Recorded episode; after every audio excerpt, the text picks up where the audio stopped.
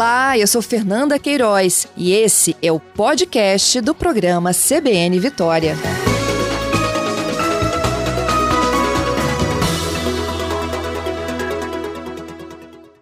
Alessandra, bom dia. Bom dia. Obrigada, Alessandra, pela sua gentileza. Alessandra Guarapari, que acaba de entrar no risco alto, não é isso? Isso. Guarapari, gente, nós estamos esperando somente a, a portaria, né, o decreto do Estado, mas Guarapari já está na classificação de risco alto. Muda mais alguma coisa ao ser incluídos agora no Sim, risco alto? É, nós vamos esperar a portaria do Estado, né, sair, ou o decreto, para que nós possamos analisar as novas medidas que o município vai ter que aderir, medidas com certeza mais restritivas, devido à classificação no mapa de classificação de risco do Estado. Uhum. Como o Guarapari vinha operando antes de, de mudar de, de, classificação, vocês estavam com o comércio aberto de segunda a sábado? Sim, nós estávamos de segunda a sábado. Mas devido já essa previsão, né, que o município tem trabalhado muito com prevenção, né, nós temos trabalhado muito em cima disso, em cima dos dados epidemiológicos, devido a isso, nós já tínhamos tomado umas, umas medidas mais restritivas do dia 6, que é a partir de amanhã, até o dia 14 de junho, que é até o próximo domingo, né? devido já prevendo que isso poderia já o município já ser classificado como risco alto. Uhum. As medidas do, do toque de recolher, por exemplo, às sete da noite, não é isso? Isso, nós vamos fazer, não é nem bem um toque de recolher, nós vamos fazer o isolamento total. A partir das 19 horas da noite, do dia 6 ao dia 14 de junho, não haverá mais circulação, será permitido, né, circulação de pessoas nas vias públicas da cidade.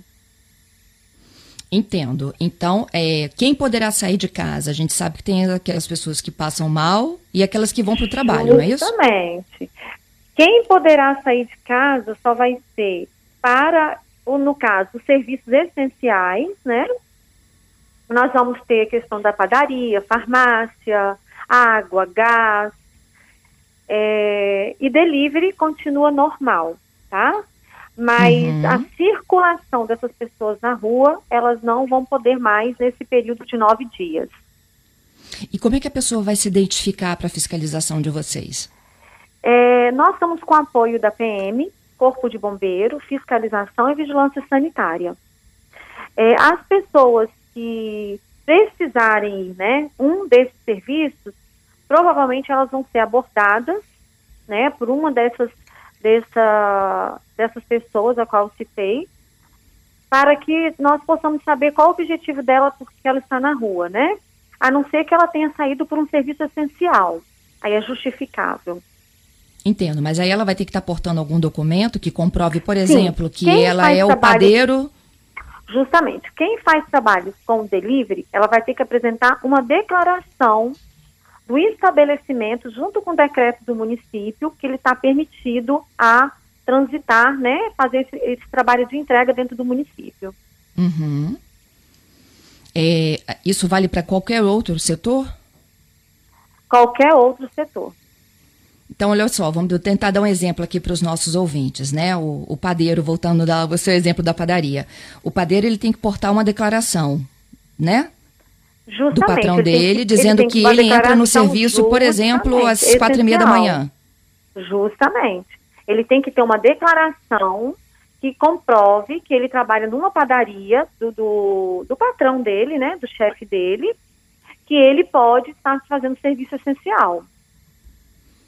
No Isso caso, tá bem ele disseminado no circulando município? na rua nesse período. Oi? Entendido. Isso está bem claro assim no município? As pessoas estão muito Nós- cientes disso? Então, nós reunimos com várias, com comércio, nós reunimos com as igrejas, com donos de supermercados, estamos divulgando isso nas redes sociais do município, para que possa realmente essas pessoas que tenham necessidade, né, de circular na cidade de 19 horas até as 5 horas da manhã, para que elas possam ter esse documento em mãos, caso seja abordado. Uhum.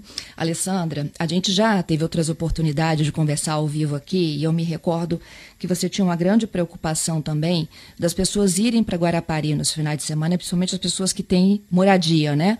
Na, na uhum. cidade que não é a principal. E vocês perceberam que houve assim, uma adesão da população, principalmente quem está aqui na Grande Vitória, né, de, de, de deixar realmente esse momento para depois? Então, o que que acontece? Nós temos Guarapari, tem muito moradores, tem segunda residência, né? Em Guarapari, de Vitória, Vila Velha. Essas pessoas costumam ter essa segunda casa aqui. Então, acaba eles, né? É, é um direito deles também, né? De ter essa segunda residência e vir o final de semana. A gente encontra uma, uma resistência muito grande em relação a ao número de pessoas que circulam na rua, nas ruas. E principalmente circulam sem máscara, é, a caminhada da praia, né? Costumam caminhar na orla da praia, às vezes, muitas vezes sem máscaras. Então, esse trabalho o município tem intensificado bastante os finais de semana, mas ainda você pode observar que no painel de isolamento, no caso de social, que caso de circulação de pessoas de finais de semana, o município está com uma taxa de 53,70, mais ou menos. Então, isso nos preocupa muito, por quê? Porque a única forma da gente hoje né, combater é, essa cadeia de transmissão do vírus é o isolamento social, o distanciamento social. Então, assim, nós pedimos a essas pessoas que têm a segunda residência no município de Guarapari, que elas possam, às vezes, né, deixar passar esse período para que elas possam estar visitando a cidade ou estar vindo para suas casas aqui, para que nós possamos conter e que tentar quebrar essa cadeia de transmissão. Entendido. Então, está valendo já a partir de amanhã. As pessoas que saem amanhã. às ruas têm que ter essa declaração. Ah, comprovando que estão saindo para uma atividade essencial e a medida Isso. vale até o próximo domingo, quando vocês vão medir se melhorou o isolamento ou não. Isso.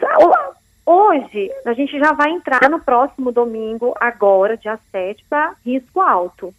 Então, provavelmente, as medidas vão ser, vão ser todas avaliadas novamente pelo Comitê de Emergência e Saúde Pública do município.